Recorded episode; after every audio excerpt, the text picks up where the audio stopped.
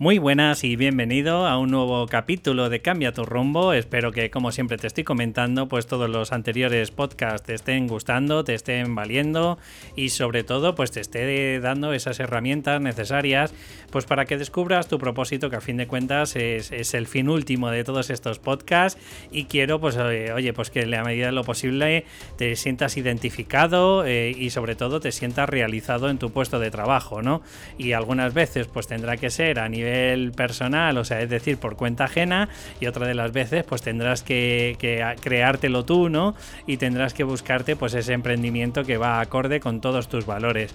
Y bueno, pues espero y deseo que todo esto que te voy a transmitir ahora, porque no quiero decirte cómo se llama el podcast, aunque vas a ver el título, de verdad no quiero condicionarte porque creo que va a ser un podcast bastante potente, así que arrancamos el programa.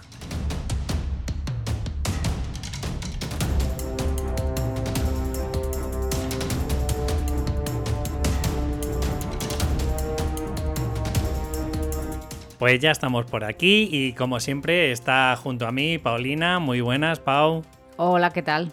Hoy ya sabes de qué vamos a hablar, pero bueno, durante eh, antes de decir de qué vamos a hablar, pues quiero poner en situación, eh, bueno, pues sobre todo a nivel emocional, eh, a toda nuestra audiencia de, qué son o qué emociones se suelen sentir cuando sentimos, pues no, no, podría decir que es un síndrome, casi diría más una crisis, ¿no? Mm, sí, creo que es más una crisis más que un síndrome, sí. Vale, pues mira, quiero ponerte en contexto eh, para, bueno, quiero darte algunos eh, bueno, pues algunos tips o algunas ideas de a ver si te sientes identificado con todo esto que te estoy transmitiendo.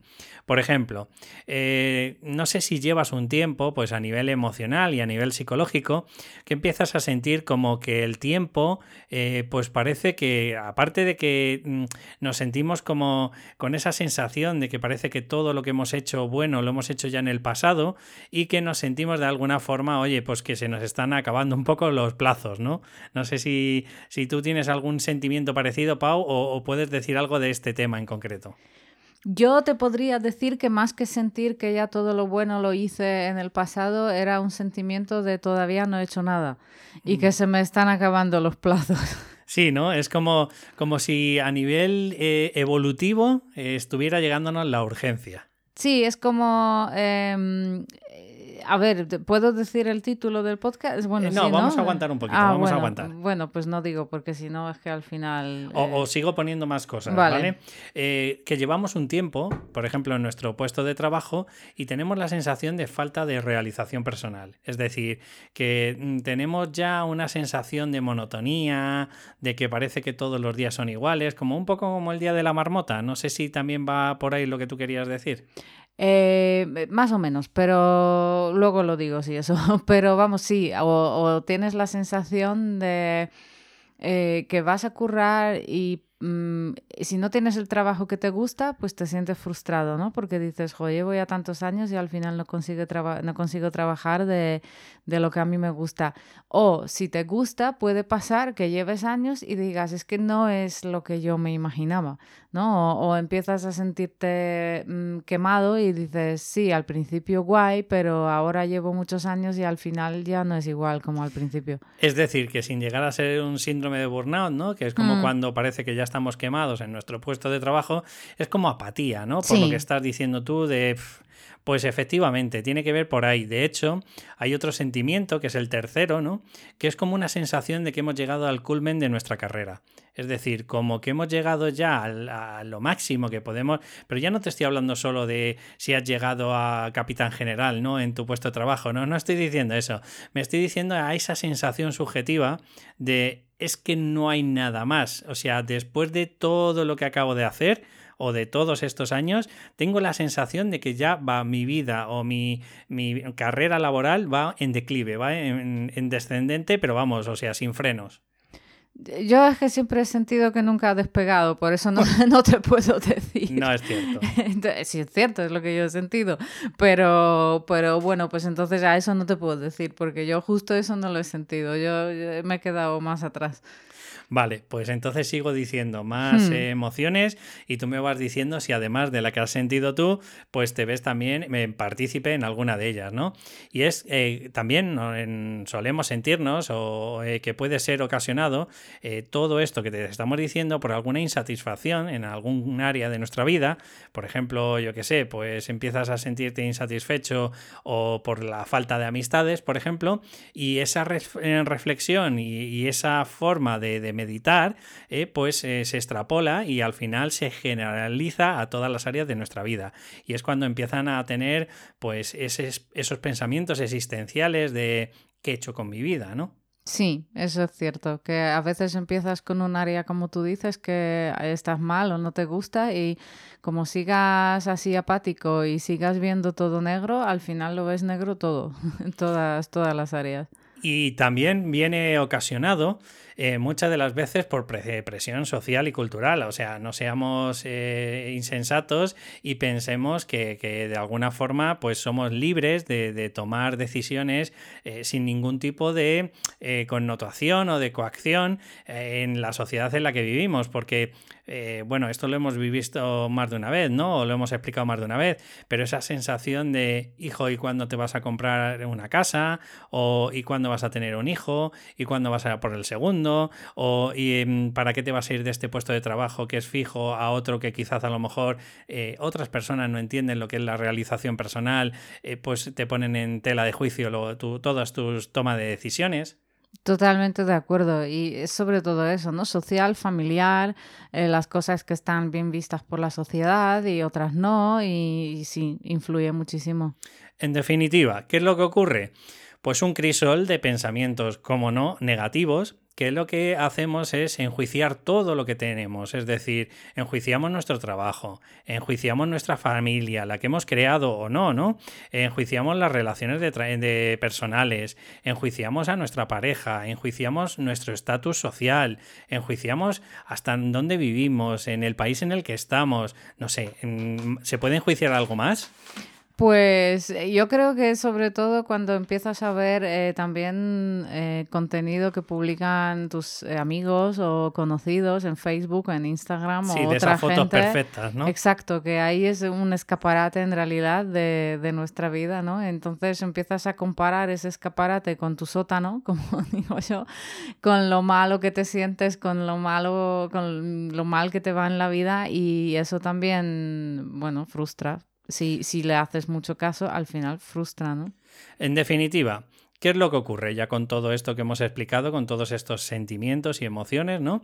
Pues que de alguna forma habíamos eh, estructurado un castillo de naipes, ¿no? Habíamos creado ese castillo y habíamos empezado a analizar en nuestra vida lo que era bueno, lo que no era bueno, lo que está bien, lo que está mal, y de pronto nos damos cuenta de que todo lo que habíamos planteado en nuestro, no sé, contrato mental o algo así, nos damos cuenta de que ya no funciona. Es más, nos damos cuenta de que lo importante que antes teníamos, ahora ya no lo es. Nos damos cuenta de que ciertos sentimientos, ciertas cosas que dábamos por válido o dábamos como que, que para nosotros, pues incluso daríamos nuestra vida eh, en esos puntos, pues, o, que nos faltan, pues nos damos cuenta de que ese puzzle o ese eh, castillo de naipes, pues ya no tiene esa solidez que tenía antes.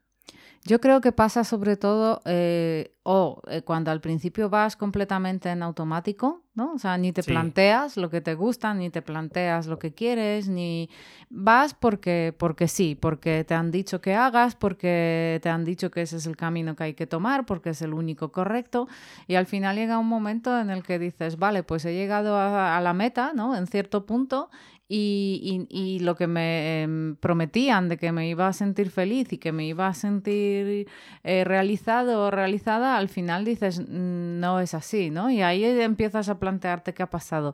O porque muchas veces ni siquiera em, bueno, que es casi lo mismo, ¿no? Ni, siquiera nos paramos a pensar qué es lo que queremos, ¿no? En la mm. vida, que, por dónde queremos ir. Sí. Y yo entiendo que, que es difícil a veces ir en contra de la sociedad, que ojo, que no siempre hay que ir en contra de la sociedad, pero a veces sí, ¿no? Entonces eh, yo creo que es por eso, que vas en automático, no piensas realmente cómo eres, qué quieres y, cuando ya mm, pasa un tiempo en tu vida y dices es que debería, se supone, ser feliz y no lo soy y aparentemente tengo todo lo que me ha dicho la sociedad que debo tener, ¿no? ¿Qué eso, pasa? Eso es muy potente lo que estás diciendo, Pau, pero es verdad que a lo mejor quizás más que la sociedad, porque es verdad que al final, claro, eh, el individuo, si tuviéramos que contabilizar, seguro que conoce a menos de 50 personas alrededor. Y esto lo estoy aprendiendo del libro de Sapiens, que es, muy interesante porque habla del tema de eh, lo que nos diferencia a los humanos, ¿no? A los homo, em, nos diferencia de los demás animales que somos capaces de ampliar más el espectro de, nuestras redes, ¿no? A más de 150 individuos, porque todos los demás animales, al final, eh, bueno, eso se convierte en una algarabía y al final, pues el macho alfa de, cada, vamos a llamar etnia o grupo, lo que sea de otros animales, pues acabarían destruyéndose unos a otros, ¿no? Digamos que eso es lo que nos diferencia. Pero volviendo al, tema del que estamos hablando, lo que me parece interesante es lo que estás diciendo en el sentido de que al fin de cuentas es que la familia nos vende eh, como si dijéramos su panacea, ¿no? Nos vende eh, lo que ellos consideran que es lo válido. Claro, ¿qué ocurre? Que después de hacer todo lo que nos han ido recomendando nuestra familia, te das cuenta de que al final te sientes vacío. Pero yo pienso que no solo la familia, porque quieras que no, eh, ves cosas, ves la tele, ves las noticias, ves los anuncios, ves Facebook, ves, las redes sociales. o sea que es verdad que al fin y al cabo lo que más influye es el entorno más cercano, como la familia, pero no solo. Amigos, profesores. Pero no solo, porque te digo, luego hay tendencias en la sociedad que, que al final sí que te llegan y al final. Sí, como las modas, ¿no? Modas, anuncios, todas estas cosas, o, o vacaciones, o que tienes que ir ahí o allá y, al final sí que, sí que influye, yo creo. Bueno, pues ya hemos llegado a, la culmen de, este podcast, ¿no? Y ahora sí que vamos a acuñar el nombre del podcast. Eh, es verdad que a todo el mundo no le surge de la misma manera, es lógico, ¿no? Cada uno somos idiosincráticos y cada uno somos diferentes a los demás, pero bueno, eh, me entendéis cuando intento generalizar con todas estas emociones que hemos ido transmitiendo y eh, bienvenidos al mundo de la crisis de los 40. Efectivamente. Esto es un término que acuñó el doctor Daniel J. Levison y lo acuñó por ahí por los años 70. O sea, fíjate si ha llovido desde aquellos entonces. Ha llovido, pero por otro lado tampoco es tan antiguo bueno, a... lo mejor porque, bueno, no digo de antes de los años 70, pero antiguamente, antiguamente la gente no llegaba, ¿no? o la crisis de los 40 ya era como... Era la, de los 20. Exactamente. no, en serio, o sea, a donde vamos eh, con todo esto, aunque es verdad que ha llovido casi 50 años, eh, en realidad es que es algo que está a la orden del día. Es verdad que ha habido muchos detractores y que bueno, que a todo el mundo no le afecta la crisis de los 40, pero es que volvemos a, lo de antes y yo creo que volvemos a, todos los podcasts anteriores. Entre las expectativas que te generan, las, eh, las obligaciones que te crean y las propias expectativas que tenemos cada uno, pues claro, cuando llegamos a una cierta edad y empezamos a hacer como si dijéramos un autoanálisis, una autoevaluación de lo que hemos hecho o lo que hemos llegado a hacer y no lo hemos conseguido, pues ahí es una de las connotaciones que empezamos a venirnos de bajón. Yo creo que es lo que quise decir antes, pero eh, no, no, no, podía sin desvelar el título que llegas casi a la mitad de tu vida, ¿no? Porque, bueno, no tanto porque ahora la esperanza de vida es bastante larga, pero bueno, más o menos, ¿no? Y entonces es por eso, ¿no? Que te das cuenta y dices, mm, vale, ya entre comillas he gastado la mitad y, me queda solo la mitad. Eso como que esto ya va para abajo, ¿no? O sea, ya es un poco como, aunque todos dicen que es cuenta atrás desde que nacemos, ¿no? Pero para no ponerlo tan, tan, radical. Tan, radical, pero dices, ahora parece como si que es la cuenta atrás. Entonces, yo creo que por eso te empiezas a plantear cosas, ¿no? Es decir, vale, en, en lo que me queda de vida, aunque claro, nadie te garantiza que mañana no te caiga un ladrillo, ¿no? Pero bueno, mm, así de forma general simplificando, dices, con lo que me queda de vida, em, claro, que he hecho, o, sea, que he hecho o que me da tiempo a hacer, ¿no? Porque ya no me queda tanto, ya no es como que tengo toda la vida por delante, aunque bueno, son muchos años los que nos quedan, ¿no? Se supone. Pero dices, em, claro, quiero aprovecharlos, quiero aprovecharlos porque ya se me acabó el tiempo. Sí, y luego, mm, eh, ¿quién lo aprovecha? Pau, porque pues es cierto que el, problema que hay, y no estoy juzgando a nadie, ni mucho menos, pero el problema que hay muchas de las veces es esos miedos, esos bloqueos, esas creencias limitantes, ¿no? De que, bueno, aunque ya lo explicaremos porque creo que al final este podcast se va a extender muchísimo, ¿no? Y para que no sea tan largo, pues me gustaría hacer dos partes, ¿no? Un poco poner en el contexto a la gente de qué es la crisis de los 40 y en el otro, pues nos vamos a poner manos a la obra de, oye, de qué podemos hacer si, si te ha llegado, ¿no? Pero bueno, bueno, ¿a dónde iba? Que el problema que hay es. Se me ha pirado, ¿ves? Esto es uno de los, problemas que hay de la crisis de los Con 40. La edad pasa. No sé qué, no, no, no, sé qué querías decir, pero lo que hablábamos es que, que, no todo el mundo lo aprovecha. Creo que por ahí va. Exacto. Que hay gente que, que depende también un poco de de esa valentía, llamémoslo, ¿no? Porque aunque te digo que esto todo lo vamos a explicar en el, en el próximo podcast, eh, quiero decirte de que también depende de... O sea, por un lado te pueden valentonar y decir, oye, no lo he conseguido, vamos a por ello, ¿vale?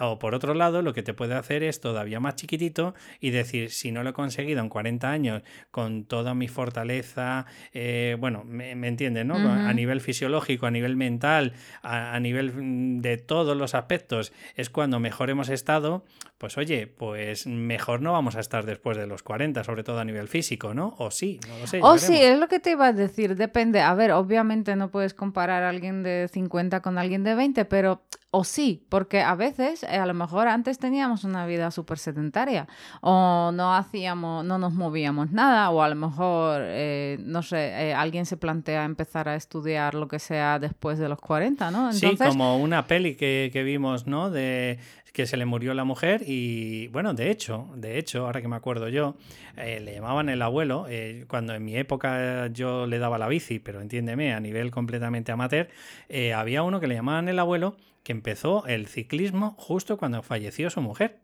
Mira, a lo mejor también una forma de superar el duelo. Claro, es, es, una forma de, en vez de quedarme eh, encasillado y nunca mejor dicho, en casa con mis preocupaciones, con mi duelo y demás, oye, pues me cojo la bici, y poquito a poco, el, pues el tío se iba como entre cuatro y cinco veces a la semana y el día que menos hacía era 60 kilómetros. Tú fíjate, yo ahora mismo no lo haría cuatro veces a la semana. Y empezó ¿eh? con 54 años. Exacto, entonces por eso te digo que nunca se sabe. Obviamente, mm, no sé, mm, sí, te dicen que, que mm, el cuerpo empieza... Pero ya no es tan verdad, porque también dicen que las... Eh, las neuronas, por ejemplo, no se mueren. Sí que se pueden recuperar. Sí, pero es, cierto, es cierto, eh, te lo digo que las investigaciones es verdad que, crecen, que, existe todavía crecimiento neuronal, pero en ciertas áreas, no en todas. Bueno, vale, pero tampoco es así que ya vamos todos al hoyo, ¿no? o sea, vamos poco a poco. O sea, que ya casi que después de los 40 vete preparando la mortaja, ¿no? Porque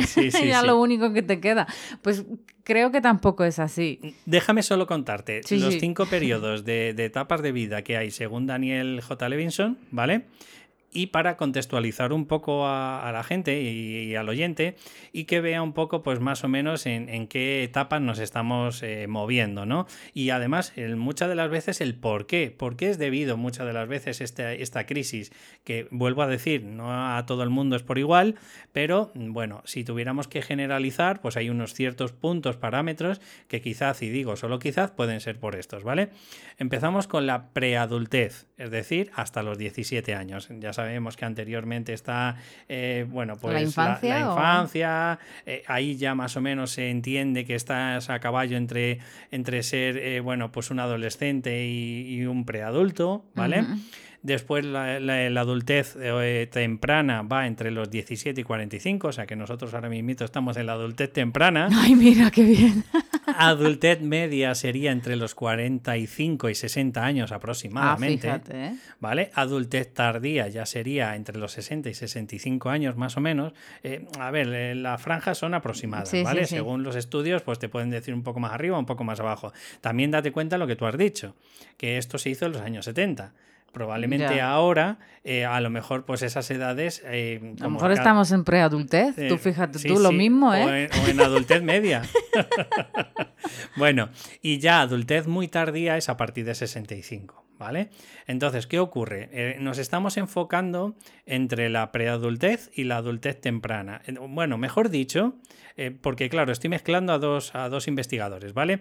Esta corriente de, cinco partes eh, la, la dice el doctor Daniel J. Levinson, pero luego hay otro doctor que se llama Huberman, también en 1974, que hace otra catalogación, ¿vale? Digamos que la franja que yo quiero centrarme es la franja que hay entre los 18 y 30 años, que a esa franja se le llama concentración en la propia vida, es decir, en, en el ser, en el, en el interior, en la persona misma, ¿vale? Y entre los 40 y 50, que por ahí es por donde aparece la crisis de los 40, se le llama eh, a esa franja afi- afianzamiento y valores propios. Es decir, eh, lo voy a explicar un poco mejor ahora, pero para que te hagas una idea, entre los 18 y 30 años se centra o se enfoca la persona en, en su propio individuo, o sea, en sí mismo, llamémoslo un poco más egoísta, ¿vale?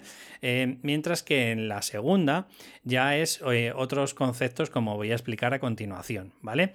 O sea, entre el 18 y 30 años que hemos dicho que se llama concentración en la propia vida, pues claro, eh, empezamos ya a tener una identidad psicológica relativamente estable, lucha por conseguir una identidad social, de ahí vienen muchos eh, a nivel conductual, pues de comprarte cada vez un mejor coche, un mejor móvil, pero me vas viendo, ¿no? Sí. Es como la mentalidad de un adolescente en el que se cree en el ombligo del mundo y, y, perdón, no lo digo con- de forma peyorativa, sino simplemente sabes que a nivel emocional, pues esos adolescentes se piensan que todo lo que les ocurre es lo más jorobado para ellos y a medida que se van eh, separando, digamos, de esa mentalidad, pero todavía siguen estando en un entorno, oye, de, de, eh, de- de su propio ser, ¿vale? O sea, de, de forma individual.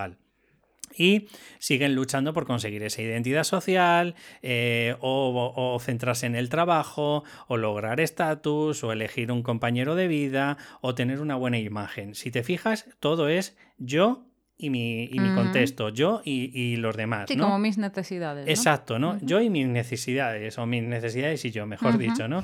Es como decía Ortega y Gasset, ¿no? Que, que es el individuo y sus circunstancias o algo Sí. así, ¿no? Bueno, pero siempre centrado en el individuo, ¿vale? Entonces, ¿qué es lo que ocurre? Que tú ya empiezas a tener un planteamiento mental de cómo es la vida, empiezas a estructurarte, a cubrir esas necesidades, a buscar tu identidad, a buscar, eh, bueno, pues si podríamos decirlo de alguna forma, esa eh, realización personal. Pero ocurre un salto que nos hemos pasado desde los 30 a los 40, que como no es la crisis ahí, pues me lo he pasado, ¿vale? y de pronto llegan eh, los 40-50, que estamos en, esa, eh, en ese paréntesis ¿no? que se llama afianzamiento y valores propios. ¿Qué quiere decir esto? Pues que fíjate, ya la persona tiene un sentimiento de, cima en el ciclo vital de la persona, es decir, se da cuenta, incluso mira, los deportistas normalmente ya con 40 años dicen me jubilo, de hecho incluso un poco antes, ¿no? Eh, digamos que la persona ya empieza a autoanalizarse, se empieza a autoevaluar, lo que hemos dicho al principio, ¿no? De lo que ha conseguido, lo que no ha conseguido, y muchas de las veces a nivel mental se da cuenta de que ha llegado ya al sumum de su cima. No sé si quieres decir algo, Pau, y, y luego sigo o... No, no, sigue, sigue. ¿Vale? Entonces, ¿qué es lo que ocurre ahora? Que esa proyección, ese, ese, enfoque que tenía antes con 30 años, ya no es hacia sí mismo, hacia el individuo, sino que es hacia afuera, hacia el exterior. Y ahí es cuando ya empieza no todo el mundo, vuelvo a decir, pero empieza más el altruismo, las necesidades sociales, empieza, eh, le empiezan a traer y a interesar pues temas más sociales, eh, temas más públicos, incluso le empieza a gustar la política, ¿vale? Entonces fíjate, si antes teníamos un enfoque, que yo creo que es lo principal, si antes teníamos un enfoque de mm, mis necesidades y yo, y ahora de pronto eh, empieza a darse cuenta de que ya no es tan importante mis necesidades, sino que es más importante eh, el tema social, el tema político, el tema del grupo, pues es normal que el puzzle ya deje de funcionar como antes funcionaba. A mí también me llama la atención que en esa etapa de 40-50 también habla de valores, ¿no? Entonces yo creo que muchas veces ahí entra el conflicto, porque yo creo que al principio tienes unas necesidades que no necesariamente son tuyas, es decir, no eh, lo que hablaba antes, que a lo mejor te la ha impuesto la familia o impuesto de forma inconsciente, ¿no? O indirecta, o la sociedad, o lo que sea. Y de repente empiezas a reflexionar sobre tus valores y cuando ves ese conflicto, ves que no, que a lo mejor el trabajo que tienes no se corresponde con tus valores o lo que sea, entonces ahí ya yo creo que es cuando, cuando empiezas también a a, entrar en esa crisis, ¿no? Aunque también hay gente que habla de crisis de los 50, es decir, que primero pasas por la crisis de los 40 y luego por otra de los 50. Por supuesto. ojito. Por supuesto. Pero creo, eh, bueno, ahora, ahora eh, aunque no he preparado tanto la crisis de los 50, si quieres hablamos un poco del tema.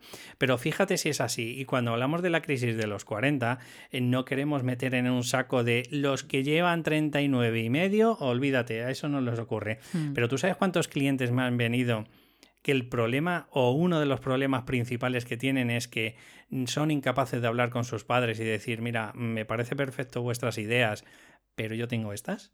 Claro. Pues te podría decir que la mitad de mis clientes. Me lo creo, porque lo que decíamos, ¿no? Aunque te influya también la sociedad, al fin y al cabo es la, el entorno más directo, ¿no? El que el que más influye en ti y, a veces pues, pues es difícil. Sobre todo cuando tus valores son diferentes, o a lo mejor no valores, pero una forma de, de, mm, conseguir esos valores, bueno, no conseguir, pero sí de, cumplir con esos mm. valores, ¿no? A lo mejor es diferente de la que tenían o tienen tus padres y, y a veces es difícil. Mira, ya por último, quería hoy ya meterme en el ámbito a nivel fisiológico, que volvemos a decir, como Paulina ha dicho, eh, cada uno somos independientes y es verdad que hay gente, oye, pues que nos ha cuidado anteriormente, pero a ver, te digo la tendencia normal, ¿no? Y también esta es una de las causas por la que Quizás a lo mejor las personas pueden sentir ansiedad, hastío. Bueno, eso ya lo explicaremos en la siguiente, ¿no? Un poco de, de cuáles son los efectos perniciosos que puede tener esta crisis, ¿no? Si, ¿no? si no tomamos cartas en el asunto. Pero bueno, por decirlo de alguna forma, es que es normal también. Si lo miramos fríamente, el cuerpo ya no responde igual. Y cuando digo igual, vuelvo a decir, cada uno mm, tiene su cuerpo y probablemente unos estén mucho mejor y otros estén mucho peor. Pero como tendencia normal es que es cierto, porque fíjate, nuestros tiempos de reacción ya no son lo mismo. Eh, la agudeza eh, visual o sensorial, ¿no? Eh, ya sabemos la presbicia, no sé si se dice así, ¿no? Que, que nos suele ocurrir, por ejemplo, con la vista o incluso la fuerza muscular. Es verdad que también empezamos a, perder mucha musculatura, ¿no? Y claro, nuestra mente, que todavía está pensando en esos 20 o 30 años que éramos tan eh, fuertes, eh, tan ágiles, tan rápidos, pues oye, intentamos hacer cosas y luego pues vienen problemas como las dorsalgias, lumbalgias, etcétera, etcétera, ¿no? Y, y sobre todo a nivel psicológico, fíjate, existe un concepto, que por eso lo decía al principio de se me ha pirado, eh, es el concepto de mm, la palabra en la punta de la lengua. Es decir, es esa sensación de que a nivel neuronal eh, has tenido unos, unos, circuitos en el que, oye, pues encontrabas de una forma fácil a nivel semántico pues una palabra pero ¿qué ha ocurrido? Pues que a lo mejor se ha atrofiado o yo qué sé, se ha muerto una de las neuronas que había en el camino y es esa sensación de decir, joder, si es que me acordaba hasta ayer, pero hoy ya no me acuerdo. Y al final tienes que utilizar estrategias, pues como oye, mm, ¿de qué trataba este tema? De esto. ¿Y este tema de qué ocurría? De esto. O, o, dónde estaba yo ese día. Y de pronto, automáticamente, por otro camino, al final acaba encontrando la persona la palabra que quería decir. Pero de todas formas lo pintas como si fuéramos ya unos carcas que te mueres. No, lo que quiero decir es, eh, lo he puesto muy general, ¿vale? Y, he dicho, eh, es verdad que a lo mejor en algunas cosas me puedo pasar. estoy por ponerme una tarjetita con la dirección de casa, ¿sabes? Porque según lo pintas, yo se me Y las llaves colgas en el cuello. Te lo juro, se me va a olvidar dónde vivo. No, pero bueno, ya, ya fuera bromas y demás. Eh, lo único que quiero decir es que empezamos también otra de las cosas, y esto seguro que ya fuera de bromas estarás conmigo, claro, empezamos a perder también seres queridos y ya empezamos un poco a analizar y a estructurar eh, pues toda esa mentalidad que teníamos de que parecíamos que éramos eternos, ¿no? Y, y quizás, y digo solo quizás, empezamos a buscar también un poco de trascendencia. Hmm, eso sí, es verdad. ¿Vale? O sea, fuera ya de broma de lo que he dicho antes de... Pero es cierto, existe un concepto que, se llama punta de la lengua. más casi como padres y eso, ¿no? Porque... Claro, ahí es donde iba, Hmm. ¿no? De, pues que, hombre, hay ciertas edades ya que hasta hace bien poco, pues jamás pensarías que te va a tocar a ti Hmm. y de pronto te encuentras, oye, que un familiar cercano pues ha fallecido y ya te empiezas a plantear todas las cosas, ¿no? Bueno, pues este es todo el crisol, todo el conglomerado que creo que ha quedado o intentado que, que queda bastante claro entre una identidad más individualista, más centrada en el yo y en mis necesidades y de pronto nos empezamos a dar cuenta de que pertenecemos pues, pues bueno, pues a un grupo mayor, que empiezan a interesarnos el tema político, el tema público, empiezas a darte cuenta de que quizás a lo mejor pues lo que nos han vendido nuestros padres o nuestra sociedad pues no es tan así o que no funciona, ¿vale? O, o, como ocurre mucho en el emprendimiento, ¿no? Que te llega el referente de turno y te dice vas a conseguir no sé cuánto y dices, vale, te habrá funcionado a ti, pero no quiere decir que me funcione a mí. Hmm, de todas formas, como lo has pintado, como para no tener crisis. bueno, yo les animo en el próximo. muy bien.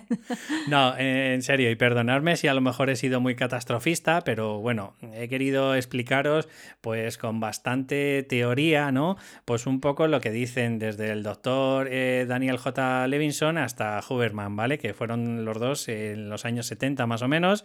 Y bueno, aunque han sido los dos que para mí me han ayudado mucho en, el tema de la crisis de los 40 en la investigación, pues eh, espero de verdad que no te hayas desanimado y que al final diga ya no vuelvo a, a escuchar Cambia tu rumbo y que en la medida de lo posible escuches el siguiente, pues para ahí te voy a dar soluciones y vamos a empezar a, oye, pues a construir y qué es lo que buscamos con este, con este podcast. También quiero recordarte ya por último, como siempre te recuerdo, que, oye, pues todo esto, esta crisis existencial, eh, también se puede solventar, y ya te lo explicaré también en el siguiente, pues buscando tu propósito. ¿Por qué?